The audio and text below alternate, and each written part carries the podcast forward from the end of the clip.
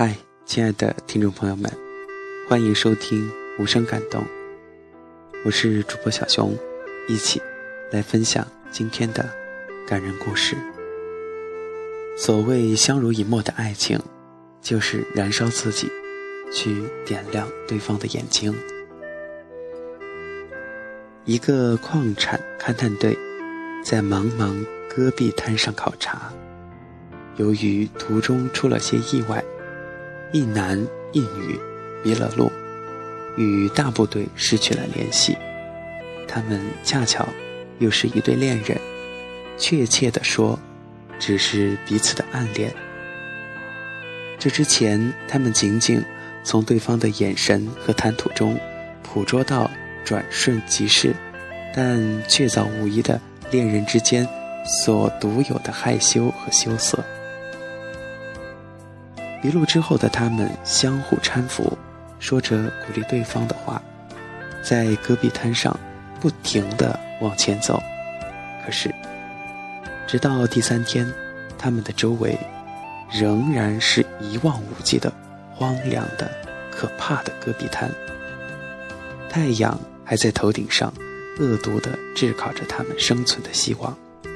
那希望便一点儿一点儿地。萎缩着，几近灰烬，消失殆尽。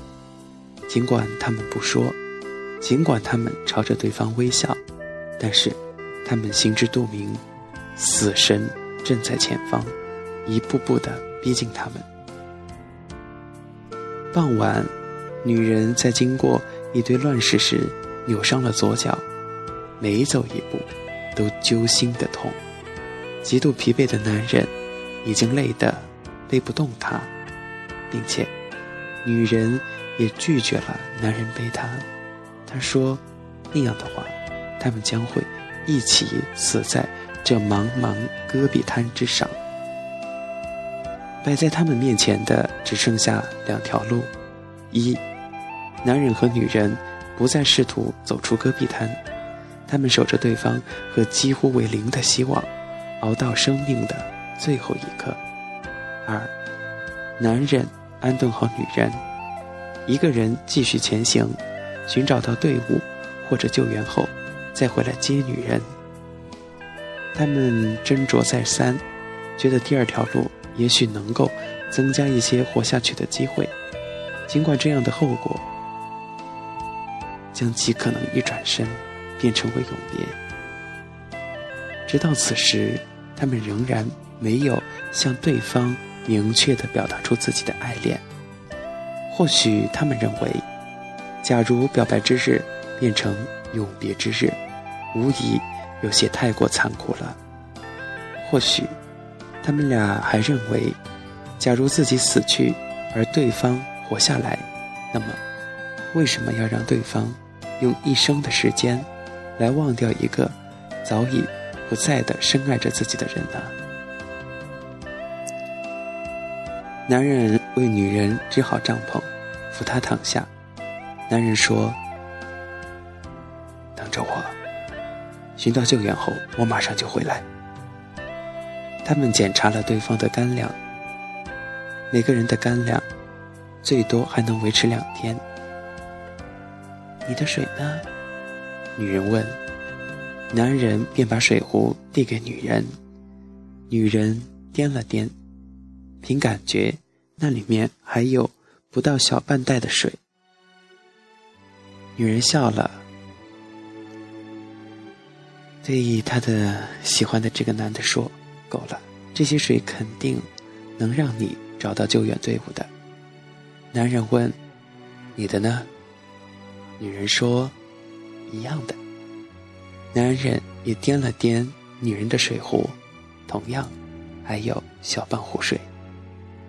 他们对视了一会儿，又握了握对方的手。其实，握住的手，谁都不愿意松开。他们就这样对视了一会儿，又对视一会儿，然后，男人站起身，转过去，就这样，没有告别的，分开了。每走一段路，男人便会丢下两块矿石，以此。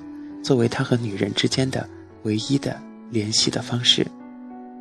爆裂的太阳不断炙烤着男人的生命，他越走越慢，越走越慢，终于，实在是走走不动了。他在茫茫戈壁滩上缓慢地往前爬，往前爬着，最后，他没有了挪动身体的最后一丝力气，失去知觉前，他再一次想起女人。他想，他的水还能让他挺多久呢？醒来已是第二天黄昏，他发现自己躺在救援队的帐篷里，他艰难地扭动脖子，看到女人静静地躺在另一侧，尽管她的嘴唇裂开一道道血口，却是在均匀地呼吸着。看到这儿。男人长舒了一口气，幸福的睡去。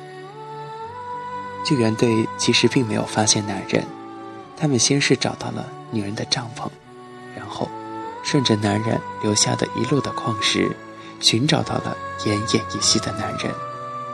那时，女人和男人的身体都极度的缺水，像两枚风干的果子，但。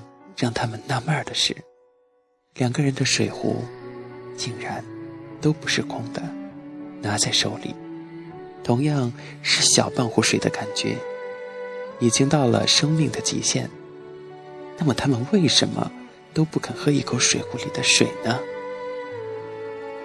亲爱的听众朋友们，这个问题也让大家猜一猜，为什么？这一男一女，他们的水壶都还有半壶水，却都没有打开水壶喝一口水。在这样极度恶劣的条件下，为什么呢？五秒钟之后，咱们揭晓答案。五、四、三、二、一，你的答案是什么呢？其实小熊也猜不到。那么。在文章当中，有比较让大家吃惊的答案。有人将水壶的塞儿拧开，然后看到的人都落泪了，因为里面没有一滴水。两个水壶倒出来的，同样是晶莹的、细细的沙子。